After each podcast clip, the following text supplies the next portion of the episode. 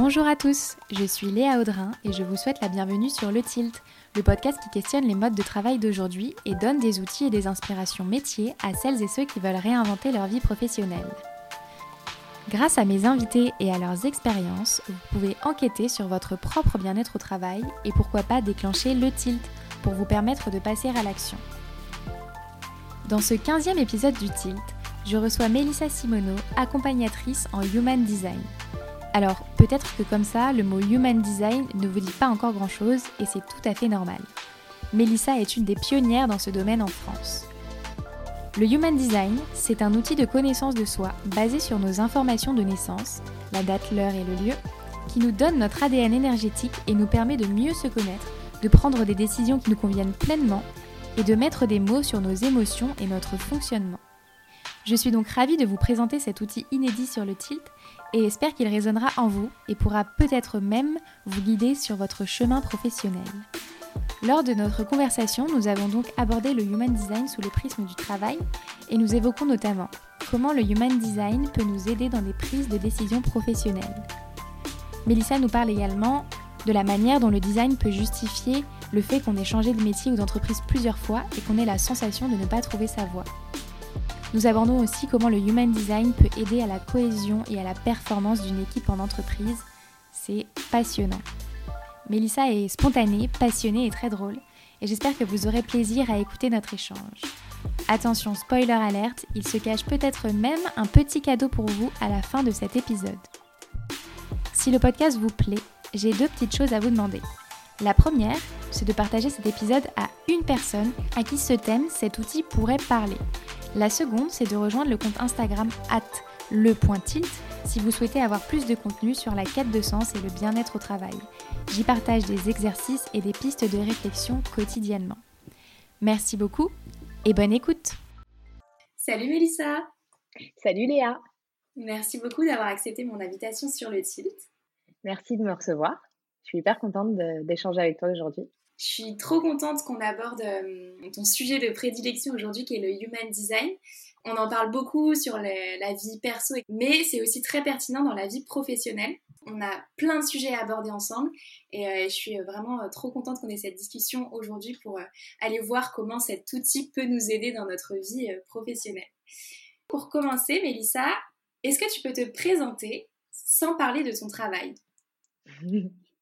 Oui, alors, euh, donc j'ai 32 ans, je suis originaire de Marseille et je vis à Paris depuis euh, un peu plus de 10 ans. Et euh, alors aujourd'hui, j'habite dans un quartier que j'adore avec, avec mon copain et avec mon chien Bruce. Mmh et, et voilà. Trop bien. Et du coup, quelle est ton activité professionnelle? Alors moi, je travaille avec un outil de connaissance de soi qui s'appelle donc le Human Design. Et euh, donc, je travaille beaucoup avec les réseaux sociaux pour diffuser, en fait, pour développer la diffusion de cet outil à plus grande échelle parce que c'est vraiment pas très connu. Je pense que les gens qui nous écoutent ne connaissent pas euh, dans la majorité. Effectivement, c'est euh, assez nouveau. Enfin, je sais pas, dans, dans l'outil, c'est pas nouveau, mais en tout cas, dans la, dans la connaissance en France, en tout cas, on, commence tout juste à en entendre parler sur les réseaux sociaux, notamment grâce à toi. Si, l'outil est assez nouveau. Hein, l'outil, il date de 1987. Donc, quand tu compares avec l'astrologie qui est vraiment ancestrale, là, on est vraiment sur quelque chose de nouveau. Ça a une trentaine d'années. Mmh. donc oui, donc c'est tout nouveau. Tu es une des pionnières au final. oui, absolument. Quel a été ton parcours avant d'en arriver là? Alors moi j'ai eu un, parcours professionnel euh, très varié. Donc c'est déjà ma quatrième vie professionnelle, tu vois, le Human Design. Donc j'ai commencé en tant qu'attachée de presse dans la mode. Ensuite j'ai travaillé, euh, j'ai participé à l'ouverture d'un restaurant à Paris. Ensuite j'ai été coach sportif. Et maintenant je travaille avec le Human Design. Waouh, c'est fou Et du coup, comment tu as découvert le Human Design et comment tu es arrivé à, en faire euh, ton métier? Alors, découvert euh, par hasard, entre guillemets. Bon, moi, je ne suis pas une grande fan de ce mot, j'y crois pas vraiment. Mais voilà, un, jour, il y a un mot qui a attiré mon attention dans une, dans une story Instagram de quelqu'un que je suivais. Et, euh, et là, j'ai commencé des recherches. Et, et, pour tout te dire, je les ai toujours pas finies. Donc, je suis tombée dans la marmite et, euh, et voilà, et s'en est suivi ma formation, euh, le début des partages de façon un peu plus confidentielle. Et j'ai vraiment euh, commencé à en parler plus largement sur les réseaux il y a, il y a tout juste un an. D'accord. Donc, du coup, vraiment, la découverte, ça a eu lieu il y a plusieurs années? Il y a quelques années, ouais. Et, et en fait, très vite, j'ai eu la chance de pouvoir faire une formation très vite. Parce que j'ai tilté tout de suite que j'allais que j'allais en faire quelque chose de plus grand que simplement en, en m'en tenir à un loisir ou à une, un outil perso, tu vois, pour moi ou pour mes proches. J'ai tout de suite su, j'ai été complètement happée par cet outil, que j'avais envie d'aller vraiment plus loin. J'ai en même temps que j'ai découvert le design, j'ai découvert à quel point, bah, comme on le disait, c'est peu connu, peu répandu tout ça, ça m'a placé en fait euh, dans cet élan de, bah, tout approfondir, d'en apprendre beaucoup plus, de le partager et de le partager à plus grande échelle en fait. Je voulais pas juste m'en tenir à des séances comme ça euh, euh, qui me permettent pas de, bah, partager par rapport au nombre d'heures que j'ai, au nombre de personnes avec qui je peux, je peux échanger. Et en fait, voilà, de, de, me servir des réseaux sociaux, ça permet bah, de, de faire ce qui me tient le plus à cœur, c'est de le diffuser à plus grande échelle, comme on est en train de le faire aujourd'hui par exemple. Génial. Pour ceux qui, n'ont jamais entendu parler de cet outil ou qui ne connaissent pas encore bien, qu'est-ce mhm. que le Human Design? Alors, le Human Design, c'est un outil euh, qui est donc basé sur nos informations de naissance, donc notre date, notre lieu et notre heure de naissance précise, et qui nous donne en quelque sorte notre, notre ADN énergétique. Donc, qui nous explique notre fonctionnement naturel. Parce qu'en fait, l'idée, c'est qu'on est tous absolument uniques et donc différents mais on reçoit énormément de messages uniformes, euh, homogénéisants, que ce soit dans notre famille d'origine, que ce soit à l'école, dans la société au sens large, et en fait qui nous couvrent progressivement de couches. Et tout ce conditionnement, ça nous éloigne de notre véritable intelligence intérieure. Et le Human Design nous donne des informations sur notre fonctionnement unique. Ça permet de mettre des mots euh, et ça nous donne un langage pour mieux nous comprendre, pour nous appuyer sur nos ressentis, euh, pour comprendre mieux ce qui nous convient spécifiquement. Et donc, on parle d'énormément de domaines, d'énormément de sujets, notamment dans la façon dont on est conçu pour cultiver nos opportunités, pour utiliser notre énergie, pour interagir, pour prendre des décisions, pour optimiser notre santé, euh, notre bien-être. Il y a vraiment plein de choses qui sont couvertes par le design. Et en fait, il nous rappelle vraiment à quel point on n'est pas fait pour fonctionner, choisir, interagir comme les personnes qui nous entourent et que c'est absolument parfait et OK comme ça. Super quels sont les éléments principaux du design sur lesquels on s'appuie pour euh, en faire l'analyse alors c'est vrai quand on regarde en fait son schéma énergétique, ça c'est quelque chose qui peut être fait sur mon site internet euh, ou ailleurs. Euh, on rentre donc ces informations de naissance et là il y a un schéma qui sort qui est assez confus. Il y a plein de chiffres, il y a plein de couleurs, de formes, c'est complètement fou. Et l'idée que c'est pas du tout fait pour être compréhensible et interprété par soi-même. et donc il y a plusieurs éléments principaux en revanche qui sont importants de connaître. Donc au premier niveau de lecture, il y a quatre types énergétiques qui sont en quelque sorte quatre grandes catégories de personnes. Donc ça, là, c'est un peu comme si tu différenciais ben, un vélo d'une voiture, d'une moto, etc. C'est l'élément clé de différence. Mais bien sûr, euh, notre design va bien au-delà parce qu'il y a plus de 2 milliards de configurations possibles. Donc c'est tout à fait normal de parfois pas se retrouver, tu vois, dans, dans les descriptifs, les quelques descriptifs que l'on peut lire ou entendre sur son type, parce que notre design, c'est bien plus riche et complexe que notre type énergétique. Mmh. Ensuite, tu as euh, l'autorité intérieure. C'est notre système de prise de décision. Donc, par exemple, deux personnes qui appartiennent au même type, donc deux vélos ou deux voitures, peuvent avoir une façon de prendre des décisions qui va être complètement différente. Après, il y a aussi notre profil. Ça, c'est plutôt notre comment c'est un peu le rôle qu'on joue dans le film de notre voyage de vie, tu vois. Mmh. Euh, et le, profil, il est composé de deux énergies différentes. Il y en a une dont on est plus conscient et l'autre qui est souvent plus inconsciente chez nous. C'est ça qui est assez intéressant avec le design, c'est que ça met en lumière à la fois des choses dont on a conscience et d'autres qui sont euh, plus mmh souterraines, que les autres peut-être perçoivent beaucoup plus chez nous que ce qu'on perçoit nous-mêmes. Euh, d'autres éléments, il y a le, bah, les centres énergétiques qui sont comme des hubs en fait de traitement d'énergie. Il y en a neuf. Et en mmh fait, selon notre design spécifique, euh, bah, certaines de ces zones sont des diffuseurs d'énergie, c'est-à-dire que c'est là qu'on va transmettre cette qualité énergétique diffusée vers l'extérieur, et d'autres qui au contraire sont nos zones qui sont ouvertes. Et là, c'est nos zones de réception énergétique. Donc en d'autres termes, c'est notre, en fait, notre schéma révèle où sont nos zones plus sensibles, plus influençables par le conditionnement extérieur, mais c'est aussi mmh nos plus grandes sources de sagesse. Après, il y a vraiment plein d'autres choses, mais vraiment les plus importantes pour résumer, c'est le type, l'autorité intérieure, les centres énergétiques et le profil. Mmh, ok. Euh, quand on a déjà euh, creusé ces éléments-là, on a déjà un bon aperçu de notre euh, design à nous, c'est ça? Oui, oui, oui, exactement.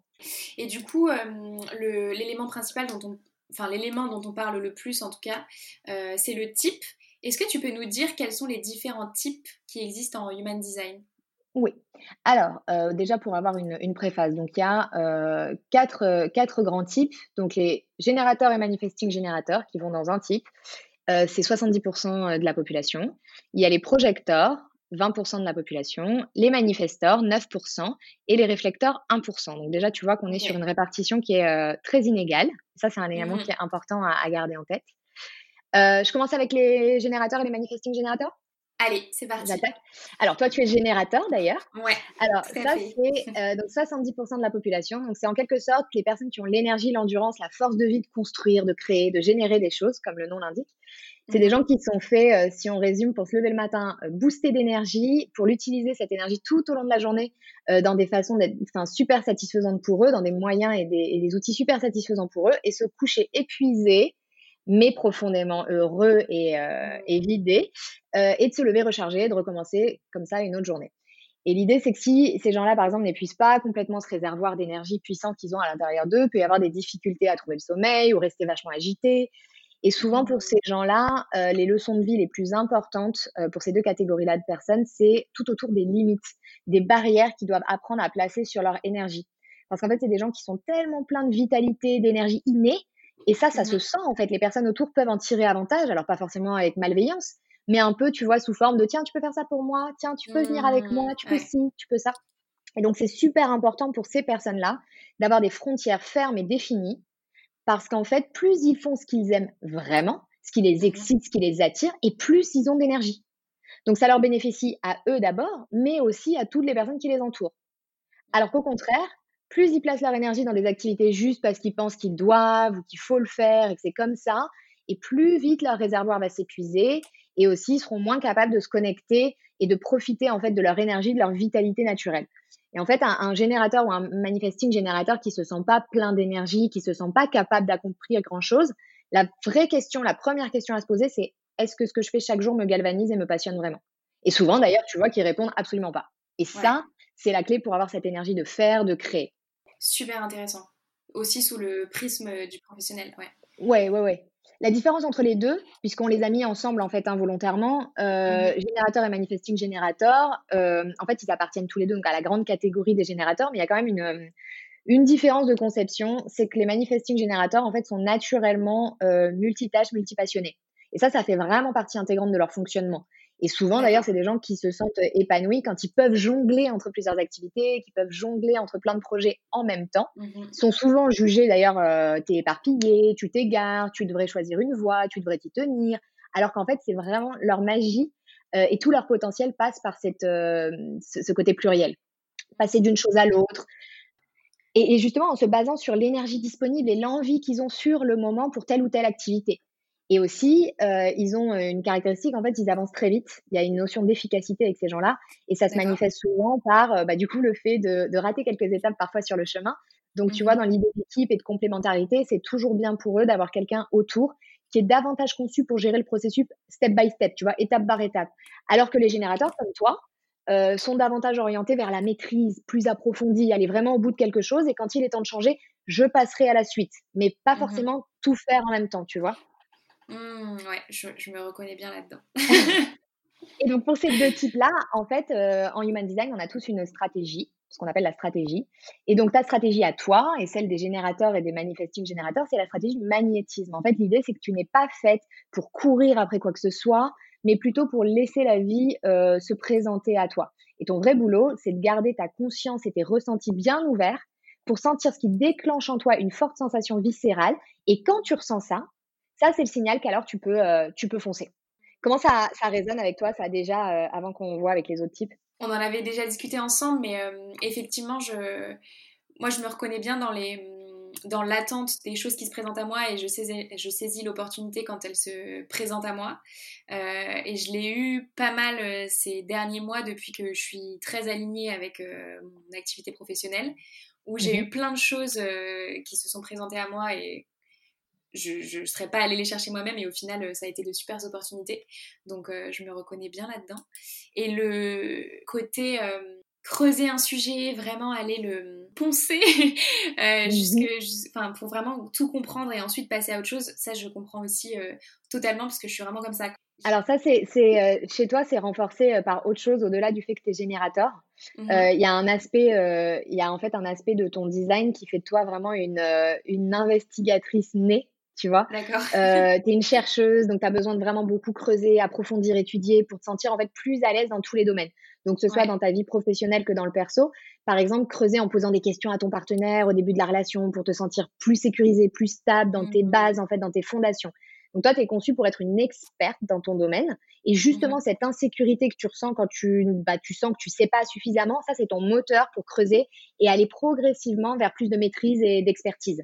Donc toi, ça va être encore plus prononcé que pour un générateur classique. Il y a un autre aspect chez toi qui parle de ça, en fait. Et justement, je trouve que c'est très lié, enfin tu parlais de stabilité, mais c'est aussi très lié à la légitimité que je peux ressentir sur un sujet. Enfin, tant que j'aurais pas euh, accepté moi-même que je sois légitime sur un sujet, je vais, euh, je vais continuer jusqu'à pouvoir en faire quelque chose de plus grand, euh, mhm. faire un taf dessus, etc. Enfin, vraiment, je, je le ressens vraiment comme ça. Mais du coup, je, je mets vraiment en, parallèle le côté stabilité et légitimité, où, mhm. Tant que je me sens pas stable sur un sujet, je, bah, je creuse pour être sûre pour être sûr, carré, que j'ai tout vu, etc. Ça, je, je, me vois, enfin, je me reconnais bien là-dedans. Ouais, ça c'est très très vrai euh, chez toi. Tu as vraiment un aspect très fort là-dessus. Et euh, toi, comment tu te sens par rapport bah, justement à ce que je disais au niveau des barrières, euh, tu sais, sur ton énergie, cette idée d'égoïsme sain, tu vois, d'aller vraiment vers ce qui t'attire toi et pas vers les mmh il faut, je dois. Alors moi, j'ai fait ce travail de choisir mon ma vie professionnelle, je le, place vraiment sous le prisme euh, du pro, mais euh, je l'ai fait récemment et je sens que depuis, j'ai une très très grosse énergie, je suis capable de faire des journées euh, de dingue et, je suis focus, mmh. je, prends les, sujets à bras le corps, etc. Ce qui n'a pas mmh toujours été le cas. Bon, j'ai toujours été très investie dans mes boulots, quels qu'ils soient, mais c'est vrai que je sens une énergie plus intense depuis que je suis très alignée avec ce que je fais. Donc ça, je le, je le ressens vraiment beaucoup aussi. Ce qui est un truc, en fait, c'est que toi, en tant que générateur, c'est vrai aussi pour les, les manifesting générateurs, quand tu suis voilà, tes propres désirs, tu fais quelque chose parce que tu es sincèrement et vraiment passionné, tout le monde en profite. Donc, c'est un vrai plaisir pour tout le monde d'être autour de toi. Et alors que hum, si tu dis oui à une sortie, j'en sais rien, ou à un engagement professionnel, ou voilà, juste parce que tu penses que tu dois le faire, mais ça se mmh. sent en fait, les gens le sentent et ils vont pas ressentir bah, justement tout ce potentiel de vie, tout ce calibre d'énergétique, cette puissance, cette passion communicative qui est en mmh. toi. Et donc, en fait, ce qui est vraiment pour, pour essayer de, d'expliquer euh, cette notion bah, d'égoïsme sain, c'est vraiment d'avoir conscience que la façon dont tu sers le monde au mieux, c'est d'être vraiment super connecté et en, en, intégrité totale avec tes désirs et d'honorer juste là où ton énergie a vraiment envie d'aller, là où elle te porte. Et souvent, mmh il y a une difficulté, les gens sont là, mais ça va faire de moi quelqu'un d'égoïste, mais non, et tout. Et, et, en vérité, pas du tout. Parce que c'est comme ça que tu as l'impact que tu dois avoir. Mais, mais, les gens ont du mal à comprendre ça. Euh, ça mmh. vient de notre société judéo-chrétienne, de nos conditionnements. Et ça demande un petit peu de rééducation, tu vois, par rapport à tout ce conditionnement que l'on reçoit pour enfin se donner la permission de faire ça, quoi. Mmh, ouais. Et c'est très lié euh, à, à, la déconstruction des schémas, au final, puisque Enfin, on peut, on peut accéder à ça que quand on, a, quand on fait le travail et qu'on accepte de se dire bah, je vais me détacher euh, de ce qu'on ce qu'on attend de moi, des projections qu'on fait sur moi mmh et de, de, ce que la société voudrait que je fasse. quoi. Un boulot salarié, euh, euh, marié, deux enfants, un garçon et une fille. Enfin voilà, c'est. c'est Enfin, moi je le vois comme ça en tout cas. C'est très rigolo que tu parles de projection qu'on fait sur toi. parce que il y a un autre aspect de ton design qui justement euh, fait que tu naturellement tu vis dans un champ de projection. Et donc les mmh. gens projettent sur toi. Euh, c'est incroyable hein, que tu aies utilisé ce mot. Euh, en fait, c'est vraiment les, les gens. Il y a tout un champ des possibles en fait quand les gens se trouvent autour de toi. Et donc ils projettent, ils projettent que bah, tu peux être euh, telle euh, telle sauveuse ou que tu peux être telle mmh. personne ou etc. Et en fait, l'idée vraiment pour toi et ça c'est justement grâce à ton ressenti viscéral et grâce à cette vraie connexion à ton énergie et à ton attirance que tu peux mmh. savoir bah, quelles sont les projections qui sont justes et quelles sont les projections qui justement ne sont pas du tout adaptées et des missions pour lesquelles euh, bah, c'est une simple projection, mais toi, ça n'a rien à voir avec tes désirs et ta vérité. Et donc d'honorer ça et d'aller vers ce qui est juste et ce qui te ressemble et de refuser d'endosser des rôles qui, ne, qui n'ont rien à voir avec toi et qui sont euh, bah, des projections. Tout à fait. Mais je je, je le dis pas par hasard parce que je bon déjà on a déjà parlé de mon design et, euh, mhm. comme je te dis, j'avais déjà un petit peu creusé le sujet de mon côté, donc je sais que j'ai ça dans mon design. Et, euh, en fait, le jour où je l'ai découvert, ça m'a vraiment fait euh, bah, tilt pour le coup. Et je me suis dit, mhm. mais je vois tellement de gens dans ma vie perso ou dans ma vie pro qui projettent des trucs sur moi alors que moi je n'en ai pas envie du tout. Que vraiment c'est une notion qui m'est restée quoi. Je me disais mais j'ai mais c'est tellement pas moi j'ai tellement pas envie de faire ça alors que je pourrais le faire dans les faits. J'aurais les compétences euh, j'aurais l'envie enfin j'aurais l'énergie pour le faire etc mais je n'ai pas envie. Et, euh, et c'est vraiment une notion qui m'a qui m'a marqué du coup j'ai fait encore plus gaffe maintenant parce que notamment dans le mmh. pro en ce moment parce que j'échange avec beaucoup de monde je pourrais faire plein de trucs etc mais j'ai pas envie de m'éparpiller et du coup j'essaie un petit peu de me recentrer sur qu'est-ce que j'ai envie de faire moi plutôt que de répondre à toutes les sollicitations de tout le monde. Quoi. Mmh. ça, c'est hyper juste. Et ton garde-fou, euh, vraiment pour ça, ton, ton garant d'alignement, euh, c'est cette sensation viscérale d'attirance ou au contraire de, recul, de répulsion face à des choses. Et d'avoir le courage, en fait, bah, déjà d'avoir la capacité de t'y connecter, de laisser ton mental de côté parce que c'est pas des choses qui s'expliquent ou qui sont rationnelles, c'est vraiment du ressenti mmh physique. Et d'avoir ensuite bah, le courage de suivre ça, même quand ton mental ne comprend pas et, veut absolument des explications sur ses ressentis. Il n'y en a pas et il n'y en a pas besoin. C'est dur. C'est pas, pas, pas, facile. Hein. c'est pas facile. J'avoue, parce que je veux, je veux pas. Euh, je sais que quand on est euh, en chemin sur ces questions, etc., ça peut être très lourd. Euh, j'ai encore beaucoup de mal à le faire. Hein. Il y, a, encore mmh. plein de trucs que je fais bien, je sais que c'est pas. Mais de toute façon, tout autour du human design, on est vraiment loin des dogmes, on est vraiment des, loin des justement des tu dois être comme ci, tu dois être comme ça, des mmh. cases, des limites. On est vraiment dans l'expérimentation. Nous, ce qu'on suggère, c'est ça n'est qu'un jeu géant et l'idée, c'est d'essayer, de tester, de voir comment tu te sens, de te tromper. Euh, c'est de l'expérimentation. Le design mmh n'est pas fait pour être compris intellectuellement. Et souvent, les gens qui vont se plonger dans des recherches, euh, bah, soit parce qu'ils ont un côté investigateur comme toi ou pour d'autres choses. Et c'est absolument passionnant, hein, le human design, comme, comme plein d'autres outils. Mais euh, le danger, entre guillemets, que j'y vois, c'est de l'intellectualiser, alors que tout est une expérimentation dans la vie. Donc toi, on te mmh parle de ton ressenti viscéral, il n'y a que ça qui compte, en fait. Et, et, aller te poser mille questions, euh, c'est juste un retour au mental et on n'est plus dans la vérité. Et toi, ton seul moyen de le vivre et de l'expérimenter par toi-même, c'est de le ressentir physiquement. C'est pas de le comprendre mmh. intellectuellement. Ça, c'est hyper important aussi à, préciser. Yes, voilà pour mon, pour mon petit, ma petite expérience autour de mon design, mais c'est, c'est euh, très récent ma découverte de cet outil, donc euh, j'apprends à le, à le dompter. On continue avec les projecteurs? Yes. Ok, donc là, on est sur 20% euh, de la population. Eux, c'est vraiment des gens qui sont là pour être des leaders, des guides, des conseillers, des enseignants. Ils sont pas là pour être dans le faire et dans l'action, dans le go, go, go. Et le mmh vrai travail, en fait, de tout projecteur, c'est d'honorer les variations de son énergie, de pas se perdre et de le laisser emporter dans le faire, le faire qui mmh domine beaucoup notre société, hein, puisque 70% de, générateurs et de, et de manifesting générateurs qui sont des machines à faire, justement, quand ils sont euh, épanouis là-dedans. Et comme les mmh projecteurs, en fait, sont une minorité, bah, ils sont souvent dans l'incompréhension de leur fonctionnement, ils sont persuadés qu'il y a quelque chose qui cloche avec eux, au travail souvent par exemple, qui sont pas autant mmh. euh, capables, productifs que les autres, ou alors qu'ils le sont, mais qu'ils y laissent leur santé, tu vois, et leur épanouissement, mmh. tellement ça leur coûte et tellement ça leur demande d'aller à, à contre-courant de leur, de leur énergie naturelle. Et donc beaucoup de leur travail à eux, c'est de faire confiance au fait que la, leur vraie magie, elle est dans leur perspective, dans leur vision, dans leur capacité de voir vraiment les autres personnes, de les sentir. Ils sont très sensibles et connectés à l'énergie des autres de pouvoir mmh. guider et euh, de pouvoir guider cette énergie efficacement, d'accompagner souvent en tant que coach, que manager, que leader, PDG ou un psy, enfin, tout est possible, hein, mais ça, mmh ça aussi, ça demande une reconfiguration puissante intérieure, euh, bah, de comprendre que ce n'est pas la quantité de ce que je fais et à quel point je travaille avec acharnement, mais plutôt que plus je me repose, je prends soin de moi, j'apprends, et, le meilleur je serai dans ce que je fais. Et, et, mmh. souvent, les projecteurs sont super bons pour travailler avec les autres, parce qu'ils sont, mmh bah, comme je te disais, tellement connectés à l'énergie des autres, ils peuvent être des guides super puissants pour eux. Pas parce qu'ils disent aux gens ce qu'ils doivent faire et comment ils doivent se comporter, ça, ce serait plutôt leur zone d'ombre, mais plutôt parce qu'ils ont cette capacité à poser les bonnes questions et à comprendre l'autre. Et donc souvent, mmh. les, les, projecteurs adorent les systèmes, les outils, tout ce qui leur permet de mieux comprendre l'humain et son fonctionnement. Donc ils vont tomber amoureux du design, de l'astrologie ou la sociologie, la psycho, enfin tous ces outils. Et donc, au niveau stratégie, puisqu'on a parlé de la stratégie euh, de magnétisme des générateurs et des manifesting générateurs, mmh alors pour les projecteurs, c'est tout à fait différent. Euh, leur stratégie, c'est d'attendre de se sentir profondément et véritablement reconnus et invités. Parce qu'en fait, ce qu'ils apportent est tellement différent euh, du reste du monde en termes d'énergie et de perspective, et qu'ils ne sont pas là pour être dans le faire, justement, et dans cette action classique, que c'est important d'être pour eux d'être invités, d'être sollicités, d'être reconnus bah, de façon authentique pour qui ils sont dans chaque engagement qu'ils prennent. Parce que si par exemple ils sont emmenés dans un emploi ou dans une mission et qu'on attend d'eux à ce qu'ils, opèrent ou qu'ils fonctionnent comme un générateur, ça, ça les épuise hyper rapidement. Et, euh, et donc je veux aussi rappeler aux projecteurs que c'est pas une stratégie, euh, cette stratégie d'attendre l'invitation, qui a pour but de, de vous limiter ou de vous retirer de la puissance. Pas du tout. C'est un outil de protection de, votre énergie pour s'assurer en fait que vous ne l'investissiez seulement auprès des personnes et dans les activités qui sont vraiment prêts pour vous. Et donc le travail du projecteur, c'est vraiment de se rendre visible, surtout dans l'entrepreneuriat par exemple, de partager authentiquement au maximum bah, qui vous êtes, ce que vous faites, de manière en fait à ce que les bonnes personnes, celles qui sont attirées par ce que vous allez dégager, puissent vous solliciter, puissent vous inviter dans des opportunités.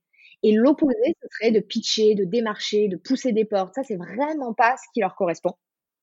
Ils ont d'ailleurs, ces gens-là, beaucoup, beaucoup de mal hein, quand on en parle avec ces stratégies. Ils se reconnaissent pas du tout là-dedans. C'est, c'est pas du tout ce qui leur va. donc, en fait, l'idée, c'est vraiment laisse les gens venir s'ils, s'ils le veulent, sans être touchés dans les méthodes, tu vois. Et ça, c'est tellement plus apaisant et source de succès pour eux en tant qu'entrepreneurs, par exemple, quand ils s'alignent sur ça. L'économie d'énergie, la sensation de fluidité, ils le sentent tout de suite. Et ça aussi, hein, mmh. tu vois, ça demande à être expérimenté parce que ça va un peu à l'encontre de beaucoup de conseils, euh, conseils homogénéisés, de coaching, de business, d'entrepreneuriat, et de vraiment jouer avec ça pour voir comment, bah, pour vous, ça se manifeste en tant que projecteur.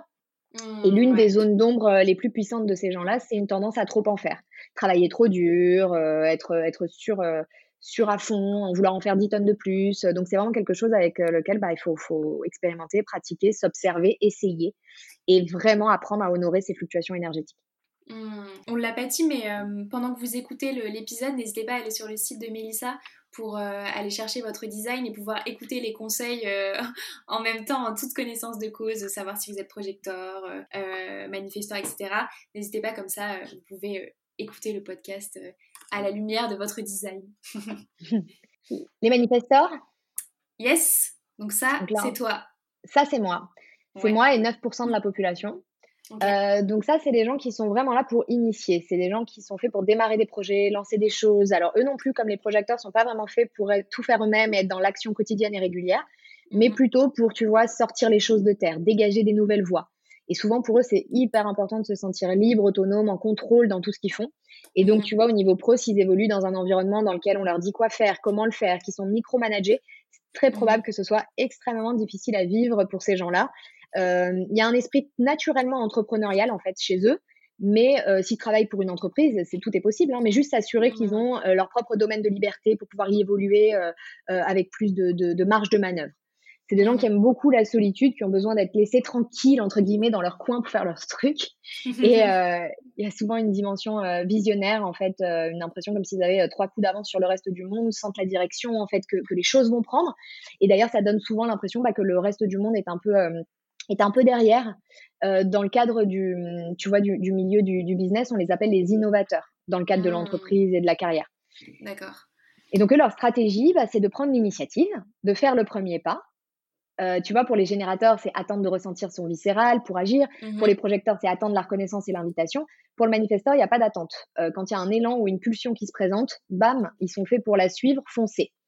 Et euh, une autre partie de leur stratégie, euh, elle, elle consiste en fait à informer, c'est-à-dire simplement tenir les personnes autour d'eux qui peuvent être impactées par leurs décisions euh, bah, au courant de ce qu'ils s'apprêtent à faire et quand. parce qu'en fait, s'ils sont pas transparents et qu'ils communiquent pas, qu'ils se cachent, ils peuvent en fait rencontrer beaucoup de résistance et de méfiance par rapport à la, qualité de leur énergie. En fait, ça se fait naturellement, hein, il n'y a rien de personnel, mais ils ont une énergie dont on sent tellement l'impact que ça peut, ça peut générer un peu de, de méfiance à l'extérieur parce qu'on se demande ce qui va se passer, qu'est-ce qu'est-ce que la bombe euh, va, quand est-ce qu'elle va impacter, quand est-ce qu'elle va exploser et où. Et du coup, euh, l'idée d'informer, euh, ça permet bah, justement de lever cette résistance, de lever cette, cette méfiance. Et dès qu'ils partagent, qu'ils communiquent, qu'ils sont clairs, ça c'est vraiment leur, première, leur premier travail, leur première qualité, c'est de développer une communication claire autour de leurs actions. Et ça, mmh en fait, ça leur permet d'être bien plus à l'aise et d'être surtout beaucoup plus soutenus dans leur démarche, d'avoir beaucoup moins de résistance. Bah, je trouve que ça fait bien écho à, ce que toi, tu as mis en place pour, pour ta nouvelle activité professionnelle euh, avec le Human Design. C'est fou, tu disais tout à l'heure que hum, les manifesteurs, ils étaient là pour initier. Et tu es mhm. un peu euh, l'initiatrice du Human Design sur Instagram, en France en tout cas. Je sais pas ce qui se passe à l'étranger sur ce sujet, mais, euh, mais c'est fou parce que ça fait vraiment écho en tout cas à, enfin, de ce qu'on sait de ta vie sur Instagram. C'est rigolo. Hein. Ouais, c'est dingue. Toi, tu le ressens aussi?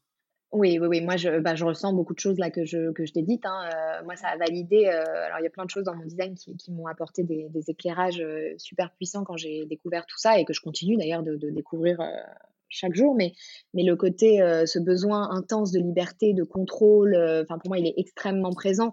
J'ai mmh sacrifié, j'ai sacrifié, mais presque sans en avoir l'impression de sacrifier quoi que ce soit quand j'ai quitté le monde de l'entreprise, qui était mmh absolument étouffant et confinant pour moi.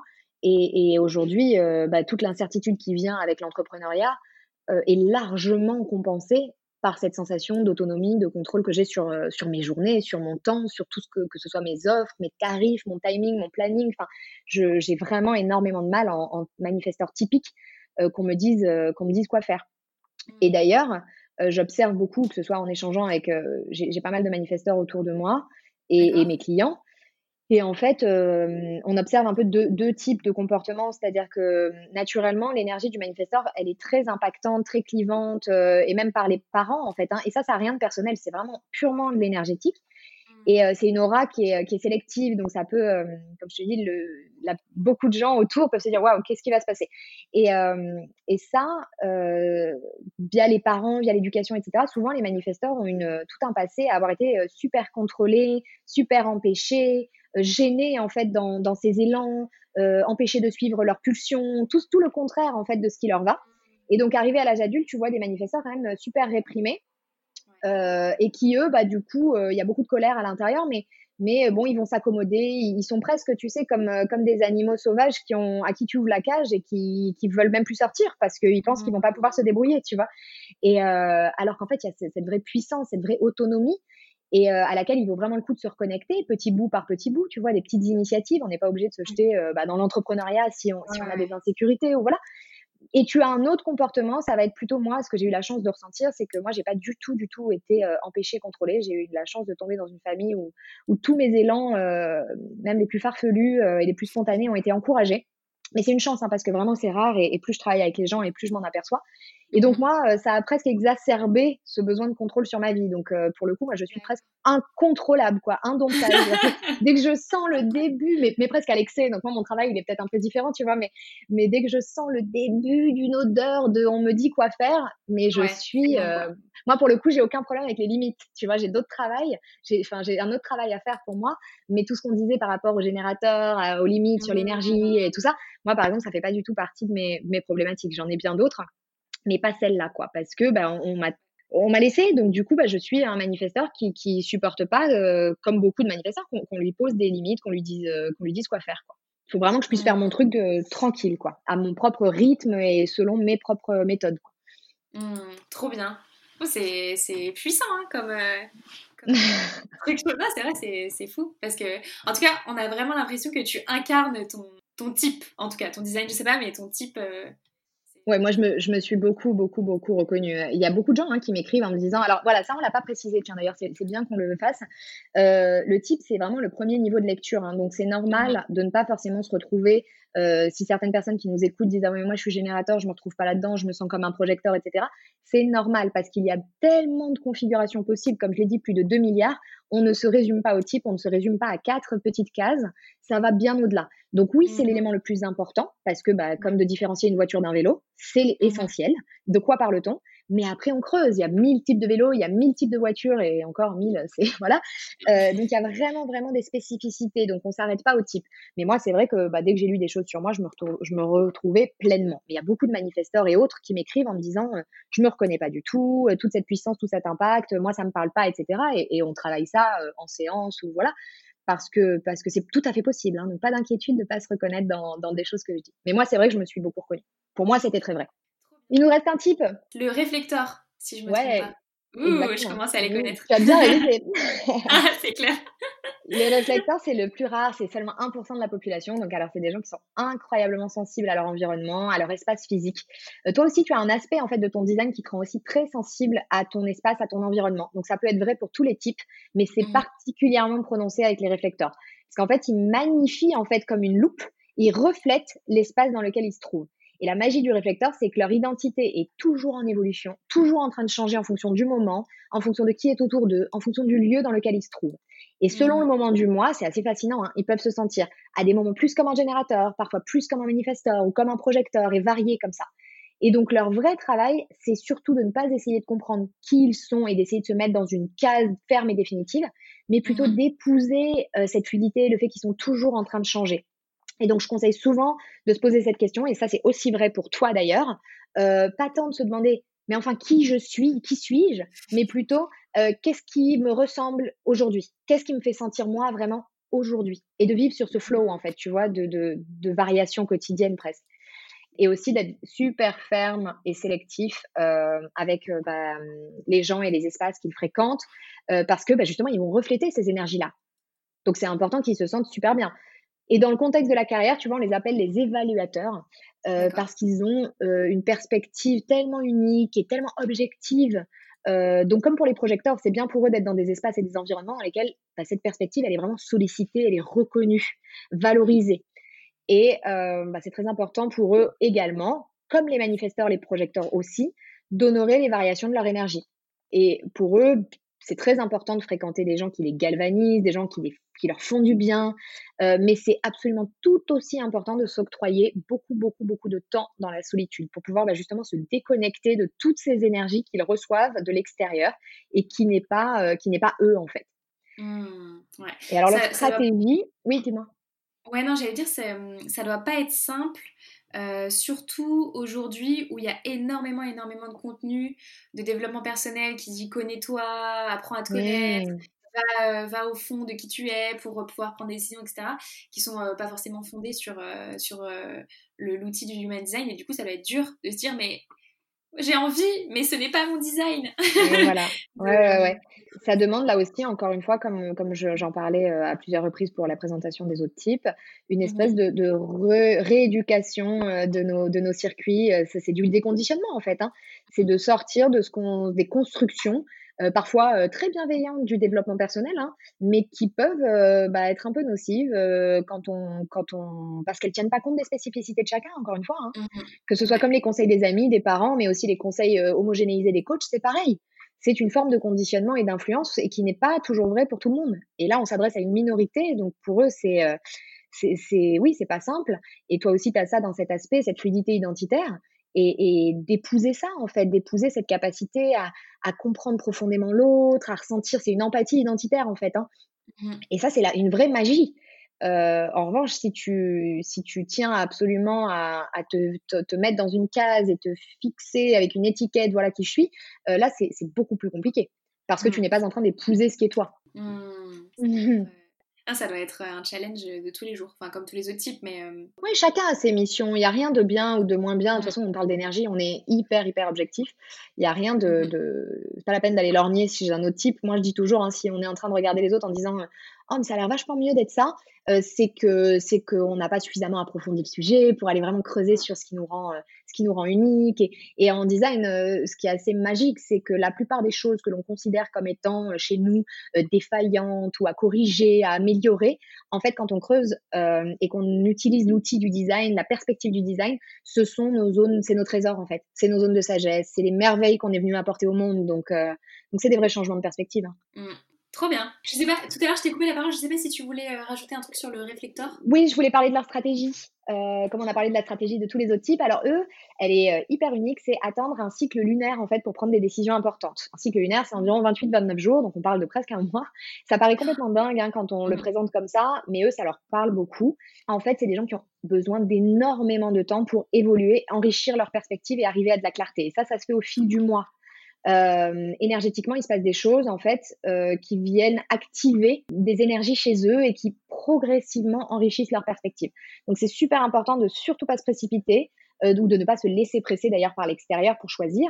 C'est des gens qui ont un processus unique, lent et délibéré qui est absolument juste pour eux. Et ce qui est fou, c'est que bien que leur perspective soit absolument incroyable, leur partage, ils sont souvent très justes à ces gens-là, euh, mais souvent, ils ont absolument rien besoin de partager pour qu'on sache si euh, bah, les, les, les, lieux qu'ils fréquentent, les, les, équipes auxquelles ils appartiennent, leur famille, euh, tous ces, tous ces communautés en fait d'appartenance, comment elles se portent? Et eh bien simplement via l'état de santé, l'état émotionnel, le niveau d'épanouissement du réflecteur, et eh bien tu as une idée de savoir si euh, autour ça va bien ou pas. C'est des baromètres, en quelque sorte des indicateurs. Donc par exemple, un réflecteur qui cumule les pépins de santé, mmh ça peut être le signe que quelque chose ne va pas dans l'environnement qu'il fréquente. Et en changeant ça, ça rentre très souvent dans l'ordre. Donc c'est vraiment des gens qui doivent se sentir absolument bien dans tous les lieux qu'ils fréquentent et de ne jamais sous-estimer le pouvoir des lieux et des espaces pour ces gens-là. Mmh. Ça, c'est aussi vrai pour toi, mais euh, c'est moins déterminant parce que tu as moins de sensibilité qu'un réflecteur. Mais cette histoire mmh. d'environnement et de lieu, elle est absolument clé pour toi aussi. Hein. Mmh, ouais, c'est super intéressant que tu dis ça. Alors, je, moi, je suis pas réflecteur, donc euh, je pourrais pas le dire euh, selon ce prisme, mais tu disais que ça s'appliquait aussi à mon design. Et moi, j'ai une très grosse euh, sensibilité, par exemple, à euh, comment sont faites euh, les pièces, la lumière. Mmh mmh tu vois, typiquement, si on va dans un restaurant et que la lumière est genre soit trop, soit trop blanche, soit ça, fait des néons et tout, je peux passer une mauvaise mmh soirée juste à cause de la lumière. c'est terrible, mais, ça peut changer ma perspective du, moment qu'on passe. Quoi. Mm. Oui, mais ça c'est crucial. Et tu vois, le vrai travail, que ce soit pour les gens qui ont cet aspect-là dans leur design ou les réflecteurs, puisque c'est vrai pour tous les mm. réflecteurs et pour certains des autres euh, types, euh, cette sensibilité à l'environnement et au lieu et tout ne doit pas être sous-estimée. On peut d'un revers de main, quand on écoute son mental, dire non mais enfin, euh, Léa, c'est ridicule, fais pas toute une histoire, c'est juste un néon. non, non, non, non, non. On ne parle pas juste d'un petit néon, on parle de d'être au bon endroit au bon moment à recevoir les bonnes, les bonnes opportunités avec les bonnes personnes. C'est très, très important. Ça aussi, ça demande à être expérimenté. Hein. Moi, je demande à personne de croire euh, et d'avaler euh, ce qui est écrit ou ce que je dis. Mais souvent, ça résonne beaucoup avec ces gens-là. Et, mmh. l'expérimentation, elle se joue là-dessus, d'avoir suffisamment confiance que ton corps sait des choses que ta tête ne sait pas et que ça, c'est important de le suivre en fait. Super, euh, super intéressant. Puis là, pour le coup, ça s'applique aux pros, aux perso. Enfin, vraiment, ça me fait penser à un truc. Mmh ah, je vais le dire parce que c'est assez drôle quand même. Il y a eu une entreprise dans laquelle j'ai travaillé où la première fois que je suis venue passer un entretien, je suis ressortie en me disant que je trouvais l'espace étouffant. Il y avait du, papier sur les, sur les fenêtres, etc.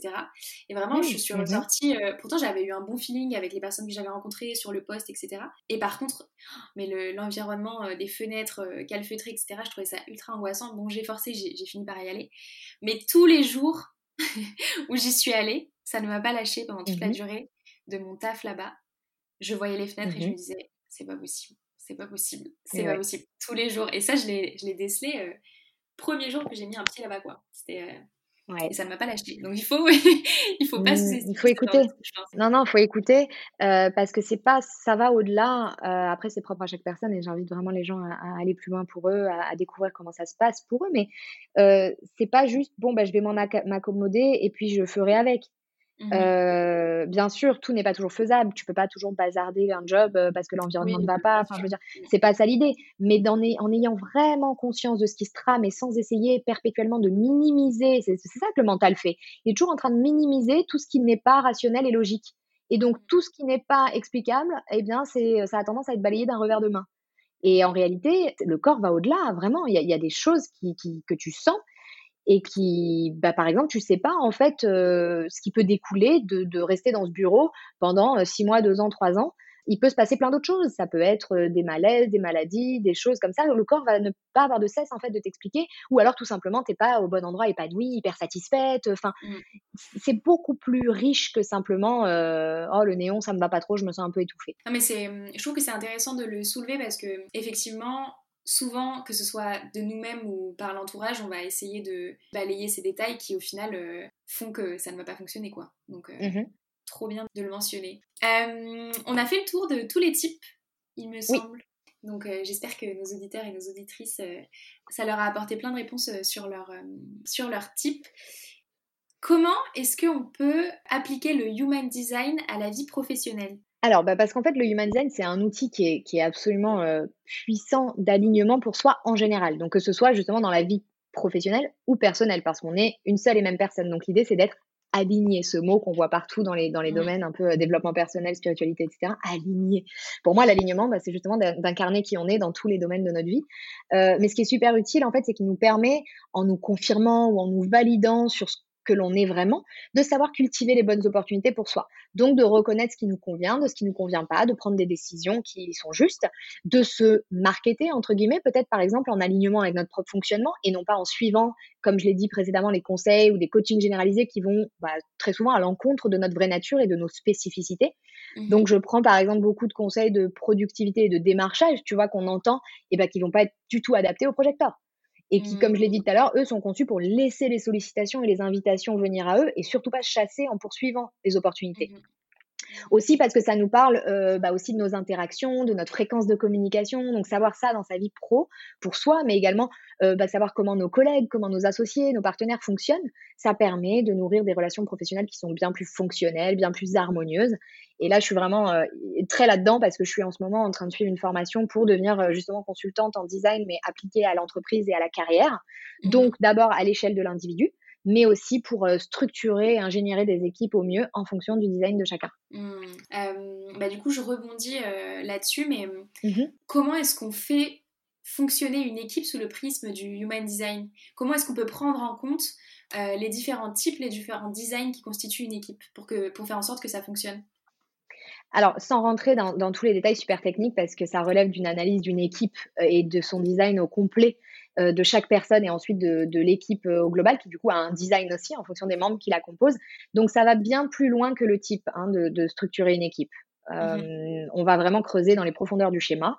Mais en gros, déjà à l'échelle du type, bah, chaque personne va avoir un rôle. Donc, tu vois, dans le jargon du human design, le jargon carrière et vie professionnelle, les noms des types changent. Mmh Donc les générateurs et les manifesting générateurs, ça va être les constructeurs, les bâtisseurs. Euh, le générateur, c'est le constructeur, le, ou le bâtisseur, et le manifesting générateur, ça va être le constructeur express. Tu sais, il y avait cette notion d'efficacité, de sauter des mmh. étapes et tout. Euh, les projecteurs, c'est les conseillers. Les manifesteurs, on les appelle les innovateurs, ça je l'avais dit. Et les réflecteurs, c'est les évaluateurs. Et en fait, mmh dans un monde parfait, tu vois, ces statistiques, ces proportions en fait dans la population qui sont très inégales, elles sont très justes. Et les innovateurs, bah, dans un monde parfait, c'est ceux qui déclenchent, qui lancent les projets, qui lancent des initiatives. Les constructeurs, euh, c'est ceux qui fournissent l'énergie pour créer, pour construire, pour faire avancer ce projet, en choisissant justement ce qui, eux, les bottes euh, parmi les tâches. Les conseillers, bah, c'est ceux qui vont guider, manager, accompagner tout le processus. Et les évaluateurs, c'est ceux qui vont refléter euh, bah, l'état du projet ou de l'équipe via leur façon d'être, leur ressenti. Donc on voit déjà qu'on est sur des rôles différents. Et après, en creusant bien au-delà du type, on va s'apercevoir qu'il y a des gens qui vont être davantage faits euh, pour travailler euh, dans des petites équipes, d'autres dans des plus grandes équipes. Euh, ça va aller nous parler de certains qui sont faits pour travailler peut-être mieux en solo, d'autres en partenariat, en collaboration. vraiment, ça peut aller beaucoup plus loin euh, dans ce qu'on peut analyser. Super. Euh, est-ce que tu as déjà vu des cas ou des études de cas peut-être d'entreprises qui ont appliqué ça à, leur équipe et qui ont vu leur, euh, leur productivité, leur performance, l'harmonie dans l'équipe accroître de dingue grâce à ce travail-là? Alors en France, euh, on n'a pas beaucoup de recul euh, parce que moi, ma formation, je la fais en anglais. Je sais qu'elle existe en français, mais je, du coup, je suis pas du tout connectée à ce qui se passe. Donc, je ne pourrais pas te faire de retour sur euh, des, exemples de, de, boîtes en France. Peut-être que ça a déjà été fait, j'en sais rien. En revanche, aux États-Unis, oui, oui, il y a beaucoup de témoignages. Alors, ça va être souvent euh, dans le milieu des startups, tu vois, que ça va commencer à prendre. Mais moi, j'ai beaucoup d'espoir sur le fait que ça va se développer de plus en plus. Euh, tout est à faire, donc ça ne peut que, que se répandre davantage. Mais bien sûr que ça va démarrer par le milieu des startups où j'en sais rien. Moi, le CEO, le PDG euh, a eu une séance et est complètement emballé par le truc et a envie d'amener en entreprise. C'est souvent comme ça que ça démarche, que ça démarre, pardon. Et il y a des, des super témoignages de, de boîtes de bien-être il y a une entreprise aux États-Unis qui s'occupe de commercialiser des tapis de yoga, euh, donc qui ont vachement cette ouverture, des ateliers à leurs salariés, des choses comme ça. Et c'était, euh, moi j'avais suivi un peu de loin parce que c'est quelqu'un euh, avec qui j'échange beaucoup aux États-Unis qui est praticienne là-dedans et mmh qui expliquait justement, bah, qu'elle a suivi comme la personne avait une entreprise qui démarrait, elle a pu suivre et intervenir à toutes les étapes. Ça peut se faire sur une équipe qui est déjà là, hein, mais tu peux mmh. complètement créer depuis zéro une équipe avec quelqu'un qui dit bah, je démarre, il y a juste moi, mon assistante et un stagiaire, mais euh, l'année prochaine, on a fait une levée, euh, on recrute, enfin tu vois, ce genre de truc. Mmh. Et là, d'essayer vraiment de, placer les gens au mieux, de, de, et ça marche super bien. Ça marche super bien parce qu'il y a une notion d'authenticité, d'alignement. Quand chaque personne mmh. est à sa place dans son bon rôle, c'est l'équipe entière qui a un design elle aussi. Hein. On fait le design mmh d'une équipe quand on a superposé 3, 4, 5, 10, 15 personnes. Et, et c'est ça, on voit exactement quels sont les besoins, on voit exactement quelles pourraient être les failles. Quand tu prends une équipe, tu regardes, il y a des besoins. Il y a des besoins dans toute équipe. Que ce soit une mmh. équipe de foot, que ce soit une équipe, euh, une association ou que ce soit une, une, équipe dans une entreprise, il y a des choses énergétiquement qui mmh. sont euh, des forces, des atouts qui sont nécessaires. Il faut qu'on les trouve. Et en fait, quand tu vois qu'il y a un trou, qu'il y a une faille, bah, tu peux comprendre mieux pourquoi, par exemple, bah, dans cette équipe, il n'y a que des idées, mais il n'y a aucune concrétisation, par exemple. Ou pourquoi mmh. euh, il y a plein de ventes, mais euh, le chiffre, il reste pas, quoi. Il y a un problème au niveau de la gestion des dépenses. Et ça, ça s'explique beaucoup avec le, design des équipes. Donc, c'est sans fin, hein, le truc. Mmh. C'est passionnant. On refera un second, euh, un second épisode quand on aura fait des interventions en entreprise. quand on aura fait des interventions en entreprise. Faut qu'on débriefe de ça, c'est génial. ah ouais, mais grave. J'adore. Est-ce qu'il y a des types particulièrement fait pour des secteurs ou des métiers en particulier? Typiquement tout à l'heure, à la lumière de ce que tu nous disais, je me disais peut-être que les projecteurs étaient plus euh, orientés euh, naturellement vers des boulots comme euh, la psychologie, l'hypnothérapie, les manifesteurs peut-être plus vers l'entrepreneuriat, etc. Est-ce qu'il y a des tendances alors, pas des, je tiens pas des stats. Euh, moi, c'est vrai que beaucoup de mes clients, j'ai beaucoup, j'ai un nombre démesuré de projecteurs. Hein, euh, comme je le disais, ils sont très attirés par tout ce qui va leur permettre de mieux comprendre l'humain et de se comprendre eux. Donc, on les retrouve souvent fascinés par le design. J'ai beaucoup de thérapeutes, j'ai beaucoup de coachs, beaucoup de psy mmh parmi les projecteurs. Après, vraiment, je tiens à préciser que le human design ne nous dira vraiment jamais quel type de métier on doit faire. Mmh. Déjà, c'est pas un outil prédictif hein, aussi, ça je tiens à le préciser, hein, contrairement à l'astrologie qui est certes euh, un outil de connaissance de soi, mais qui va avoir une dimension en fonction de ce qui se passe assez prédictive. Euh, le mmh. Human Design, c'est pas c'est pas un outil prédictif, c'est un outil d'analyse de fonctionnement naturel. Et donc l'idée, c'est que vraiment chaque type, chaque personne peut tout faire. Ce qui nous intéresse, c'est plus le comment on le fait, plus que le quoi. Tu vois Donc, par exemple, les projecteurs, euh, manifesteurs et réflecteurs qui ont cet accès à l'énergie qui est différent de par sa fluctuation bah, de la majorité. Et donc, parfois, c'est des gens où l'intensité des horaires dits classiques en entreprise, bah, ça peut être plus, plus compliqué. Donc, c'est mmh. peut-être des gens qui, ont, qui vont tout avoir à gagner à être plutôt euh, dans cette indépendance, dans ce freelance, dans tout ça. Alors, les manifesteurs, parce qu'ils ont naturellement cette énergie d'entrepreneuriat, mais que tout le monde peut avoir. Hein. Euh, mais un projecteur, par exemple, peut-être sera moins indépendant donc, il va falloir peut-être plus vite construire une équipe, s'entourer, avoir un assistant et tout pour mmh qu'énergétiquement pouvoir être soutenu. Mais la liberté aussi de choisir les horaires, elle est super importante pour eux, tu vois. Donc ça, c'est vraiment important. Après, notre schéma plus en profondeur, donc bien au-delà du type, peut nous, nous informer euh, bah sur ces environnements dont je parlais tout à l'heure. Euh, donc ces gens qui doivent travailler plus en solo, d'autres qui doivent peut-être s'appuyer davantage sur euh, l'énergie des autres, en collaboration. Donc ça va être plus ces informations-là que vraiment de te dire si tu dois être pompier ou infirmière. Et du coup, comme il n'y a pas vraiment de, de mode d'emploi et que effectivement chacun fait ce qu'il veut, le, but c'est de s'appuyer sur son design, euh, comment est-ce que le human design peut nous aider dans la prise de décision professionnelle? Alors oui, alors c'est pas dans le type. Pour le coup, la prise de décision en design, euh, euh, c'est un aspect qui s'appelle l'autorité intérieure. Et c'est justement, ça s'est fait pour nous guider dans tous les types de décisions, donc à la fois personnelles et évidemment professionnelles. Donc le design, là où c'est assez différent des messages qu'on nous communique le plus souvent, c'est que ça nous rappelle que personne n'est conçu pour prendre des décisions avec sa tête, son mental. La tête, c'est un outil qui est merveilleux, qui est surpuissant, mais d'ailleurs qui est mmh tellement puissant qu'on peut se convaincre absolument de tout et son contraire, et osciller. Mmh donc le plus important, c'est qui, surtout à savoir, c'est que le mental n'a pas accès à l'immensité en fait de notre connaissance intérieure et qu'on ressent tous d'ailleurs, hein, même les personnes les plus sceptiques d'entre nous euh, savent qu'ils ressentent des choses, qu'ils lisent l'énergie face à des personnes, à des situations. Et quand le mental gouverne et que la situation se déroule mal, euh, on s'est tous entendu dire à un moment, soit soi-même, soit les autres, non mais je le sentais depuis le départ, non mais je le sentais pas, tu vois ça. Et en fait, si on suit notre mental, en fait, on ne s'écoute pas même quand notre corps est en train de nous hurler, de nous dire ce qui est juste ou pas pour nous, ça tout le monde peut en convenir, hein, même les gens qui sont, euh, qui sont peut-être un peu réfractaires à tout ce qui est euh, heure de naissance, etc. Ça, c'est quand même des choses qui, qui sont présentes en chacun d'entre nous. Et donc, pour en revenir à l'autorité, donc il y en a plein de différentes. Pour donner quelques exemples, donc l'autorité sacrale, qui est la tienne, celle-là, elle est possible pour les générateurs et les manifesting générateurs. Elle consiste à décider en fonction de son ressenti viscéral, sur le moment et en fait d'agir lorsque ton ventre, ton viscéral répond par une grande sensation d'attirance euh, face à quelque chose qui se présente et de au contraire ne pas y aller quand au contraire le ventre se ferme ou qu'il y a je sais pas un nœud inconfortable, un recul. Et ça encore une fois c'est pas rationnel, c'est pas logique, ça n'est pas satisfaisant pour le mental, mais le mmh. corps a, justement euh, et c'est ce que le human design nous rappelle, accès à une vision, à une intelligence qui est bien plus large que celle dont notre mental euh, dispose. Une autre autorité euh, qui s'appelle l'autorité émotionnelle. Ça, c'est possible pour tous les types, sauf le réflecteur. Euh, c'est 50% d'entre nous, ça c'est la mienne. Ça consiste à prendre le temps de laisser les émotions évoluer avant de décider. Et surtout, au contraire de sacral, tu vois qu'on vient de voir, de pas prendre de décisions spontanées et impulsives. Donc tout sauf la précipitation sur le moment, bien au contraire. Une autre autorité qui s'appelle l'autorité splénique. Ça, c'est possible pour les manifesteurs et les projecteurs. Ça, c'est des gens qui sont faits pour décider sur le moment, en fonction de ce que leur intuition leur communique. L'intuition, c'est différent du viscéral. L'autorité splénique, c'est l'autorité la plus discrète. Elle s'exprime en fait sur le moment, comme une petite voix ou comme une résonance avec quelqu'un ou quelque chose, une connaissance spontanée qui arrive d'un coup. C'est mhm. aussi absolument pas rationnel ou justifiable. Hein. et c'est juste là. Et en fait, il faut être suffisamment connecté à soi pour l'entendre et encore une fois, assez courageux pour agir en fonction de ce qu'elle nous indique. Euh, après, on va pas toutes les faire, mais, mais pour que moi j'aime bien partager le fait qu'il y en a vraiment pour faire comprendre aux gens à quel point il existe des choses qui sont diamétralement opposées à ce que à ce qui est vrai pour eux. Il y a mmh. aussi une autorité qu'on appelle l'autorité identitaire. Ça, c'est possible que pour les projecteurs. C'est des gens qui euh, qui ont besoin de verbaliser librement leurs ressentis pour s'entendre parvenir eux-mêmes d'un coup à la clarté, via le ton de leur voix, via la vibration. En fait, c'est des gens qui ont besoin d'un entourage de confiance euh, à qui bah, euh, partager et se confier, non pas pour obtenir des opinions ou des conseils, ça c'est assez mmh. dur à trouver hein, parce que les gens adorent intervenir, mais juste pour s'écouter eux-mêmes parler, tu vois, ils se servent de, leur entourage comme caisse de résonance. Ça, les gens qui ont ça, quand tu leur dis, ils se reconnaissent tout de suite. Hein. C'est assez incroyable. C'est assez rare, mais mmh. c'est assez incroyable.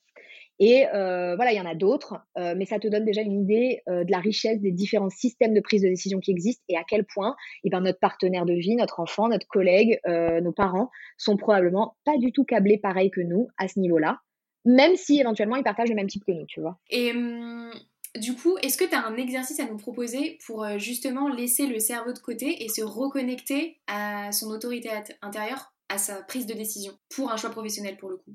Alors, bah, ça va dépendre de l'autorité de chacun, du coup, puisque comme mhm. tu l'as vu, elles sont, elles sont très différentes.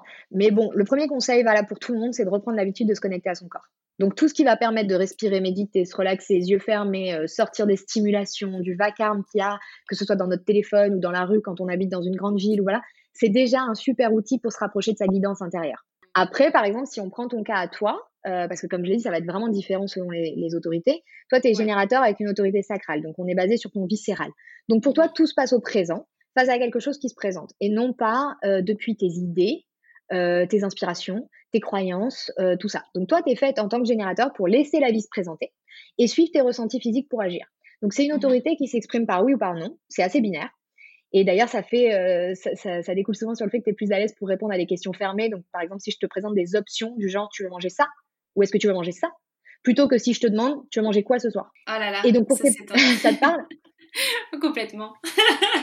J'ai eu ce débat chez moi il n'y a pas longtemps. Ah, mais ça, ça peut être un truc euh, magnifique d'ajustement de, communication dans le couple. Si on sait qu'on vit avec un générateur ou deux générateurs ou manifesting générateur, hein, c'est pareil, euh, de s'entraîner à se poser des questions fermées pour arrêter de se prendre la tête sur ce qu'on va regarder sur Netflix ou sur euh, ou, ce qu'on va manger au resto. C'est vraiment un tips hyper utile. Et donc, toi, par exemple, un super exercice pour ces personnes-là, c'est de se connecter à ton ressenti physique en laissant mhm. les jugements et les histoires euh, bien articulées, les anxiétés du mental de côté, face à bah, tout ce qui peut te présenter des options. Donc, qu'est-ce qu'il y a? Ton frigo, ton supermarché, Netflix, tout ce qui te présente des options parmi lesquelles tu peux choisir. Mhm. Plutôt que de regarder ton mur blanc assise sur ton canapé à te demander devant rien du tout ce que tu veux manger ou regarder comme film ou quelle direction tu veux donner à ton entreprise. Hmm. Tu vois? Il faut pas du rien. Le sacral ne peut pas répondre à du rien. Donc, l'idée, c'est de t'entraîner donc sur des petites choses, parce que bah, dès que c'est des grandes décisions, le mental, il arrive euh, au galop. Donc, c'est plus compliqué. Donc, moi, l'exercice que je conseille à ces gens-là, c'est vraiment de s'entraîner avec des petites choses pour se plonger dans le corps. Et plus tu le fais, en fait, plus tu renforces, euh, bah, comme un entraînement, en fait, tu développes ton muscle. Donc, euh, bah là, le muscle, il est déjà là. Mais est-ce que toi, tu es vachement connecté ou pas? Ça, ça dépend bah, de la liberté que tu t'es donnée, de, l'importance, euh, de la primeur que tu as donnée à ton mental ou pas. Et donc, ces exercices-là, sur des petites choses sans enjeu, euh, la nourriture, les films, les habits dans ton dressing, etc., euh, bah, ça te permet de muscler ta relation, de développer ta confiance et de dire ah oui c'est vrai que là je sens mes petites bulles, là je sens une attirance et tout. Et donc quand des décisions plus majeures se présentent, euh, bah, tu sais automatiquement parce que tu ressens la même chose. Donc, tu as développé un confort et une compréhension de ce qui se passe. Pareil, je fais un retour d'expérience parce que du coup, cet été, j'ai fait ce genre de petits exercices, pas pour le mhm. pro, mais, euh, mais pour prendre une décision sur euh, mon appart, déménager ou pas, etc. Et mhm. du coup, je me suis entraînée pour pouvoir prendre une décision connectée à mon viscéral quand, mhm. quand le choix se poserait. Et ça m'a vraiment beaucoup aidé. Alors, je vous encourage, si vous avez le même design que le mien, ou un autre d'ailleurs, à, faire ces petits exercices parce que ça. la réponse a été beaucoup plus claire qu'elle n'a pu l'être euh, dans le passé. Ah bah super. Tu vois, non mais c'est un entraînement. Hein. Euh, les enfants vivent déjà euh, leur design, donc un bébé générateur ou manifesting générateur, tu les vois, le viscéral, ça guide tout. Tu leur présentes un aliment, tu leur présentes un jouet, un bouquin, etc. Tu sens tout de suite, tu vois, il y a une espèce d'attirance, ça peut être le corps qui se met en mouvement, c'est la tête et tout. Et cette liberté, elle est progressivement en fait étouffée par bah, le, mental qui intervient. Mais c'est quelque chose avec lequel vous êtes né, vous êtes équipé. Hein. Donc, euh, aucune, aucune inquiétude là-dessus. Avec, euh, avec des entraînements, des questions fermées, euh, de la confiance et du temps, ça vient. Hein. Personne, personne qui est générateur ou manifesting générateur avec une autorité sacrale est dépourvu de ça. Hein. Donc, pas de souci. C'est la tête qui veut absolument intervenir. Quoi. Ouais. Mmh J'ai une autre question qui, je pense, va aider beaucoup de monde. C'est est-ce que mon design peut justifier le fait que je me sois trompée de voix une fois, deux fois ou plusieurs fois Ouais, absolument. Mais en plus, c'est une question qui m'intéresse parce que bon, moi, j'utilise pas le mot tromper maintenant, mais je l'utilisais avant. Mais comme je l'ai mhm. dit, je suis à ma quatrième, euh, quatrième itération professionnelle. Donc, euh, moi, ça fait partie des, choses qui m'ont bien aidé avec le human design de comprendre que ça faisait partie de mon processus. Donc, ça, ça, il y a de nombreux aspects en fait dans notre design qui peuvent toucher à ça. Hein. Donc, par exemple, bah, on l'a vu, le, le, type manifesting générateur qui est fait pour être multipassionné, pivoter dans ses directions régulièrement quand l'énergie n'y est plus tu vois. Mmh ça, ça peut être, euh, ça peut être une explication. Donc, ils vont très rapidement au bout des choses, au bout des choses pour eux, hein, au bout des choses, au bout de ce qu'ils étaient venus, eux, apprendre de cette chose-là. Ça ne sera pas la même chose que pour toi ou pour moi. Hein. Mais donc, ils ont mmh. cette capacité à, OK, là, j'ai l'énergie, et leur travail, c'est vraiment d'écouter ça. Donc, ça donne des schémas de vie qui sont souvent très peu linéaires et assez euh, incohérents aux yeux du monde, alors qu'en mmh. réalité, pour eux, c'est tout à fait cohérent de suivre, euh, de suivre leur énergie. Tu vas avoir aussi le manifesteur, euh, bah, comme on l'a vu, qui est davantage un démarreur de projet qu'un accomplisseur du quotidien. Donc, ça mmh. peut être ça aussi qui explique des changements de voix. Mais il y a d'autres aspects. par exemple, les personnes qui ont un 3 dans leur profil, ou des personnes qui ont un 6 dans leur profil et qui ont moins de 30 ans. Donc moi j'ai les mhm. deux. Moi je suis manifesteur avec un 3. Donc tu vois, j'ai fait un vrai cumul de maïs. Euh, donc ça c'est des gens qui ont un processus d'apprentissage. Quand on a un 3 dans son profil ou un 6 avant 30 ans, on a un processus d'apprentissage qui passe par les essais, les erreurs. Donc c'est des gens qui sont faits pour tester, explorer, se tromper, se cogner et en apprendre plus sur ce qui marche ou ce qui marche pas pour eux via la multiplicité des expériences. Euh, il y a aussi autre chose, bah, on l'a vu toi un petit peu. Pardon, tu as une question? Qu'est-ce qui se passe après 30 ans alors? Après? Alors, pour le 6, pas pour le 3. Le 3 reste un explorateur euh, toute la vie. Euh, le 6, c'est un processus unique. Euh, les gens qui ont un 6 dans leur profil. alors, le mhm. profil, c'est deux énergies. Donc, tu vas avoir 6-2, 6-3. voilà, ça peut être cumulé à d'autres choses. Mais donc, toute personne qui a un 6 a, a, une vie qui est divisée un petit peu en trois parties. Donc, de 0 à 30 ans, c'est justement cette partie très essai, erreur, un peu chaotique parfois à multiplier les expériences parce que c'est vraiment comme ça qu'ils apprennent. Mmh Ensuite, euh, après 30 ans et à environ, environ hein, c'est pas dans la nuit des 29 à 30 ans, on n'est pas là-dessus, hein, euh, mais aux environs de 30 ans jusqu'à environ 50 ans, ils mmh sont dans une phase beaucoup plus reculée qu'on appelle euh, la phase d'être sur le toit, comme le toit de la maison. C'est un moment de, bah justement, ils sont là pour guérir un petit peu toute cette agitation de la première partie de vie, toutes ces expériences qui ont parfois été bah, un peu difficiles à encaisser, parfois vues comme des échecs ou des choses comme ça. Et vraiment un moment où ils se distancent euh, de ces expériences. Alors ça va s'exprimer mmh. différemment selon si on est un 6-2 ou un 6-3 et tout, ça sera pas vraiment pareil. Mais euh, il y a quand même cette notion de grimper, euh, se dégager un petit peu de cette agitation et de, tout ce, de toute cette expérience avec les mains dans le cambouis. Il y a un vrai recul. Et c'est là où justement on mûrit les enseignements de toutes ces tribulations de la première partie de vie. Et mmh. ensuite, après 50 ans, c'est des gens qui ont une espèce d'énergie de, de, de, rôle modèle, tu vois, c'est des sages naturels. Alors depuis toujours, hein, euh, ça a toujours été vrai, même quand ils étaient euh, dans les tréfonds de l'expérience. Mais là où ça s'incarne vraiment pleinement, c'est après 50 ans. Ils redescendent du toit, donc ils retrouvent euh, peut-être une vie sociale un peu plus riche ou des choses comme ça. Et ils sont là vraiment pour incarner. Il n'y a rien à faire. Hein, c'est justement, c'est juste leur énergie qui se développe comme ça. Une vraie notion d'exemple de vie, tu vois, où ils incarnent pleinement beaucoup de sagesse, beaucoup de, de, de cette, ce cumul de ces deux vies précédentes, tu vois, ce cumul d'expériences, mmh puis ensuite qui a été mûri, posé, réfléchi, et après tu reviens avec une tu l'incarnes pleinement, quoi. voilà mmh, pourquoi je disais avant 30 ans.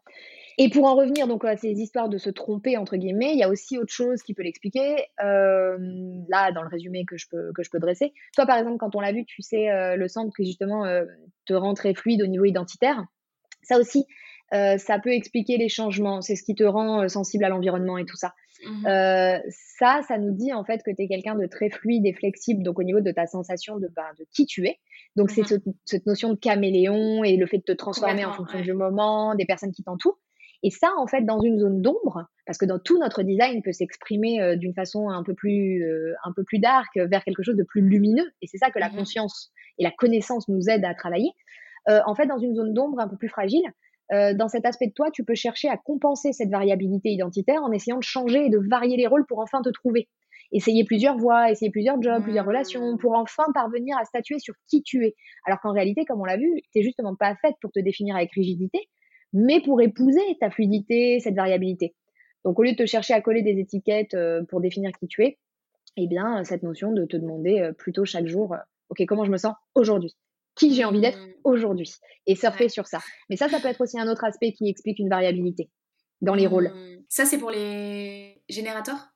Non, ça peut, être, euh, ça peut être tous les types qui peuvent avoir cet aspect-là au niveau de la fluidité identitaire. Mmh. De la même manière que le 3 et le 6 dans le profil, c'est tous les types. Ça, ça, peut hmm. vraiment, ça n'a rien à voir avec le type. Trop bien. Bah, J'espère que ça rassurera euh, quelques, quelques, auditeurs et auditrices euh, qui se disent mais c'est pas possible, pourquoi moi euh, j'arrive pas à trouver ma voix et je change de voix tous les 2-3 ans, etc. Tout ce processus qui moi pour le coup ne s'arrête pas à 30 ans, moi j'ai 32 ans, ça continue. ce processus voilà d'avoir un 3 dans mon profil et à la fois d'être un manifesteur, donc d'être vraiment très dans, dans l'innovation et parfois avoir du mal avec le quotidien. Et, et moi aujourd'hui avec mon activité par exemple, je bah, j'ai cette liberté de pouvoir innover. Donc, ne serait-ce que innover dans un accompagnement, innover dans une façon de travailler, tout ça, ça vient satisfaire. Attention, ça ne veut pas dire qu'un manifesteur ne peut rien faire sur la durée ou un manifesting générateur et que euh, et que tu es là pour sortir de terre. Euh, ça peut être, hein, ça peut être ces CEO, ces PDG qui sont que dans le lancement de projet et qui s'occupent de rien dans le niveau du suivi. Ça peut être super aligné, mais ça ne veut pas nécessairement dire ça.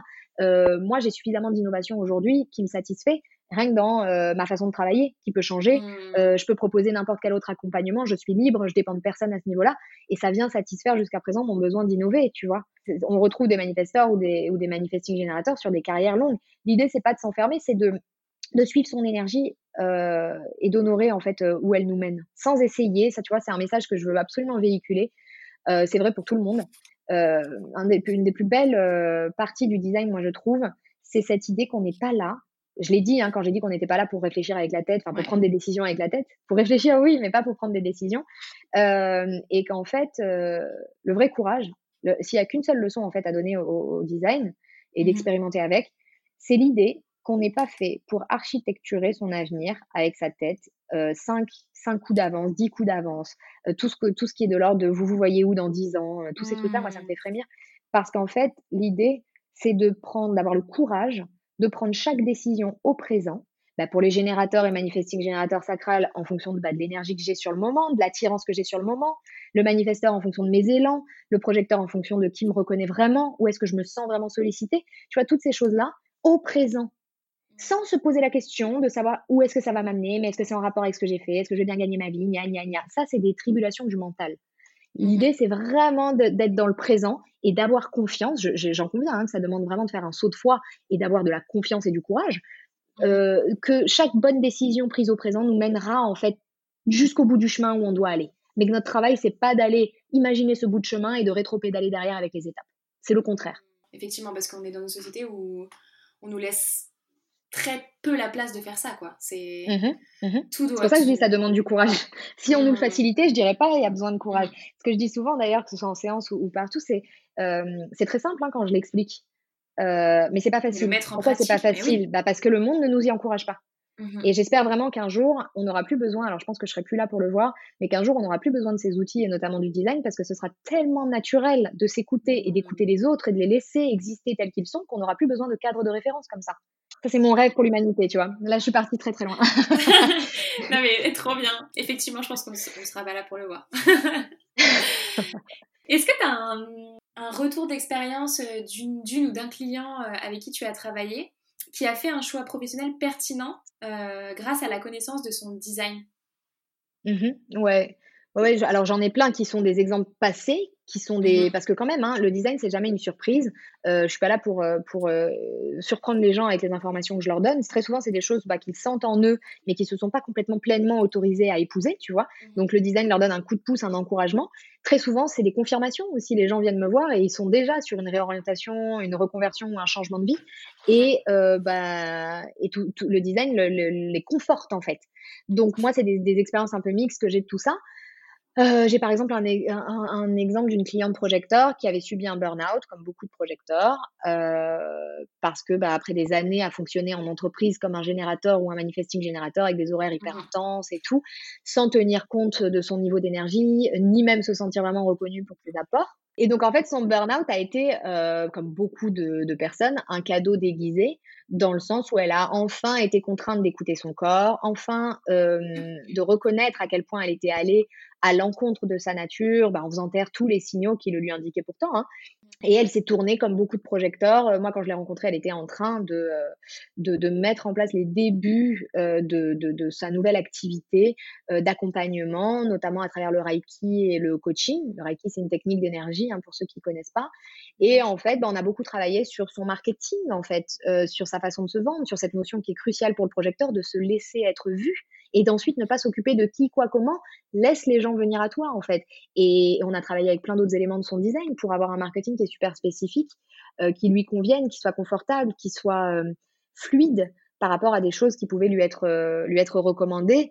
Et qui lui convenaient pas du tout. Et donc maintenant, c'est vraiment quelqu'un qui travaille bah, quelques heures par jour, comme c'est très adapté pour le projecteur, en séance, mais aussi à former, à accompagner d'autres thérapeutes. Et elle est mmh plus dans le, elle est plus dans le faire justement, mais dans le partage de ses guidances, de son leadership, tout ça, c'est une belle histoire, tu vois. Super inspirant. Mmh. Est-ce que tu as une euh, ressource, un livre, une conférence, un podcast ou un autre type de contenu à conseiller euh, à quelqu'un qui a envie justement de creuser le human design dans la, dans la sphère professionnelle ou euh, plus largement pour reprendre le pouvoir sur ses prises de décision, sur sa vie, etc. Alors, euh, les ressources sur le human design, elles sont assez, euh, assez rares. Alors, c'est le Wild Wild West sur Internet. Il y a de tout. Donc, moi, je dis toujours aux gens, si vous lisez des choses qui vous, qui vous avez l'impression qu'ils vous limitent, ou il y a un jargon parfois dans le human design traditionnel que moi, je veille à ne pas utiliser, mais qui est parfois un peu décourageant. Si vous voyez des choses voilà, qui vous découragent, qui vous dépriment, moi, j'ai des gens qui arrivent tout le temps dans mes DM euh, en mode j'ai lu ça, c'est affreux et tout. On s'éloigne de ça. Donc, les ressources, moi, j'ai un peu de mal parce qu'il y a un peu de, de tout. Il y a des bouquins qui existent. je les recommande uniquement aux gens qui ont vraiment envie de creuser le human design euh, en profondeur parce que c'est des mmh gros bouquins. On pourra les mettre dans les, dans les références euh, si tu veux. Après, pour creuser pour soi, moi je suis biaisée, mais je recommande vraiment euh, bah, l'accompagnement que je propose qui s'appelle le manuel parce que bah, il, représente tout ce que je tout ce que je veux donner via le human design, c'est-à-dire une compréhension simple, une compréhension digeste, pratico-pratique de son design, comme une notice d'utilisation. Hein, c'est pour ça que je l'ai appelé le manuel. Et, et, donc pour moi, c'est un des meilleurs moyens de, de commencer là-dessus, donc pour soi et, euh, et, ou évidemment pour les autres. Hein. Moi, j'ai des gens qui commandent pour eux, pour leurs partenaires, pour, leur, pour leurs clients, hein, dans le cas de coach, de psy, etc. Donc ça, c'est au niveau des ressources design. Pour ce qui est de reprendre le pouvoir sur sa vie ou de prendre le pouvoir sur sa vie, euh, alors moi, je suis très bouquin. Euh, bon, je suis très podcast aussi, hein, euh, voilà. Mais j'aime bien donner des exemples de livres. Alors, il y en a tellement. un que j'ai vraiment adoré. Et vraiment, tous ceux qu'elle écrit sont, sont super. Hein. C'est Brené Brown. C'est une américaine euh, qui est euh, conférencière, chercheuse en sciences humaines, euh, auteur évidemment. Et alors, elle a plein de bouquins formidables, mais moi, je pense que celui vers lequel il faut commencer, c'est La grâce de l'imperfection. Le sous-titre de ce bouquin, c'est Lâcher prise sur ce que vous pensez devoir être et soyez qui vous êtes. Et ça, c'est le message du Human Design. Donc, je me retrouve énormément là-dedans. J'adore. Et si je peux en donner un petit deuxième, je suis, une, je suis une folle de lecture, donc j'en ai toujours euh, plein sous la, sous la pédale. Euh, en fait, j'en ai déjà parlé, celui-là, je ne sais pas si j'en ai parlé sur Instagram, je sais plus, je suis obsédée par ce, par ce bouquin et par cette fille. C'est Untamed de Glennon Doyle. Alors elle, c'est une américaine, une auteure et activiste. Et alors malheureusement, il n'est pas traduit encore en français. J'ai surveillé parce que comme je le recommande beaucoup. Mais bon, pour les personnes qui lisent en anglais, jetez-vous dessus. Pour les autres, il sera finalement traduit, c'est sûr, parce qu'il est, euh, il est phénoménal. Et c'est un livre qui parle de courage, d'intuition au travers bah, de, de l'exemple de vie de, de, cette, euh, de cette américaine. Tout ce qu'elle a eu le courage de lâcher euh, pour aller plus près de sa vérité. Et, et, même dans sa façon de parenter ses enfants et tout, c'est trop génial. Trop bien. Bah, je mettrai bien sûr toutes les références dans la barre d'infos. J'ai une mmh dernière petite question pour toi, euh, Mélissa, qui est plus personnelle mmh euh, et que je pose euh, à tous mes invités. Mmh C'est si tu pouvais constituer ton board de rêve dans lequel tu pourrais convier trois personnalités, entrepreneurs, coachs ou, ou, autres, pour te conseiller tout au long de ta carrière, qui est-ce que tu mettrais dedans? Alors, je suis une grande fan de Barack Obama. Pour moi, il incarne parfaitement justement ce leadership nouveau qu'apportent souvent les projecteurs. C'est un projecteur. Il est à la fois pour moi tellement calme, posé, drôle. Alors drôle, c'est un des premiers critères pour faire partie de mon board, il hein, faut le savoir. Génial. Trop bien. Euh, je prendrai également euh, Rai Uru, qui est le fondateur du Human Design. Mmh qui est décédé, hein, mais bon, puisque j'ai le droit de choisir qui je veux, euh, qui me permettrait bah, toujours de me ramener aux bases et aussi pour son humour sombre et sarcastique euh, qui me fait mmh. toujours un, un, effet bœuf quand je regarde des vidéos ou que je lis des retranscriptions en formation de ses cours, de ses conférences. Enfin, vraiment, il, est, euh, il a un recul sur l'humain et tout qui, moi, me, me plaît trop. Euh, et une femme, quand même, aussi, hein, histoire qu'on soit en parité avec moi. bah, je vais dire justement Brené Brown Brené Brown, dont j'ai parlé pour le bouquin, euh, elle aussi, elle est super drôle. Euh, donc, elle coche la bonne mmh. case. Et elle est euh, bah, d'une brillance et d'une puissance dans ses livres, dans ses conférences. Elle va sur des terrains sur lesquels, en fait, bah, peu sont allés avant. en parlant. elle est chercheuse spécialisée dans le courage, la vulnérabilité. Elle a, elle a fait des recherches sur la honte chez l'être humain. Euh, la notion cruciale de vulnérabilité, ce courage, plein de valeurs qu'elle traite en fait avec une sensibilité et à la fois ce côté scientifique parce que c'est mmh. une chercheuse quoi. Et je l'adore. Voilà. Donc euh, bah, j'ai dit trois, c'est bon? Ouais, trois. Parfait. Quel, quel board T'as vu? C'est clair. Mais en plus, Barack, euh, il, est, il, est, dispo maintenant, il va pouvoir venir te. bah oui, il a le temps. Enfin, je vais l'inviter puisqu'il est projecteur, je vais l'inviter, tu vois. Ah, mais oui, c'est mieux. Tout à fait. C'est trop drôle ça, de faire des blagues de human design. C'est énorme. Ouais, les jokes human design. Euh, où est-ce qu'on peut euh, te contacter, Mélissa, si on est intéressé par le manuel ou par une séance avec toi pour approfondir son propre human design? Alors, moi, je suis euh, Mélissa Simono partout, euh, sur Instagram et sur mon site internet, melissasimono.com. Euh, je partage énormément d'infos sur mon compte Instagram. Mmh il y a également, bah, quand vous essayez d'éditer votre schéma sur mon site, vous recevez ensuite des, des emails avec des informations sur euh, bah, votre schéma pour en apprendre un petit peu plus, etc. Euh, donc il y a vraiment beaucoup, beaucoup d'infos que je diffuse. Il y a le manuel, évidemment. Et euh, d'ailleurs, pour les personnes qui nous écoutent, on peut, on peut mettre un petit code de réduction. Tout à fait. Si ça peut intéresser des gens de découvrir un petit peu mieux à ce niveau-là. Donc qu'est-ce qu'on dit comme code? Ouais, le tilt. le tilt 10. Le tilt 10, ok, ça marche. Allez, donc voilà, donc euh, pour en savoir plus, c'est euh, vraiment euh, bien sûr sortir votre schéma hein, parce que c'est difficile à comprendre mes posts Instagram, etc. Si on ne sait pas quel est son type, quelle est son autorité, quel est son profil et tout, bah du coup ça fait beaucoup moins de sens. Et le faire également pour ses proches parce que c'est vraiment génial et hyper utile. c'est aussi important pour soi que pour les autres pour amener beaucoup plus de, de, de, de relations, de compréhension pardon dans les relations, d'épanouissement, de, de tolérance. C'est vraiment un outil de tolérance euh, incroyable. Merci beaucoup Mélissa pour euh, toutes ces informations. Merci, merci à toi. Tout cet éclairage sur cet outil euh, ultra puissant, c'est génial. Bah, moi aussi, c'était un très grand plaisir de, partager tout ça avec toi et avec, et avec ceux qui nous écoutent. Merci beaucoup d'avoir écouté ce nouvel épisode du Tilt. Quelle que soit votre situation professionnelle, j'espère que celui-ci vous a aidé dans votre réflexion ou vous a donné des pistes pour avancer. N'hésitez pas à le partager autour de vous, à laisser un commentaire ou à m'envoyer un message pour me dire ce qu'il vous a apporté. A très vite pour le prochain épisode.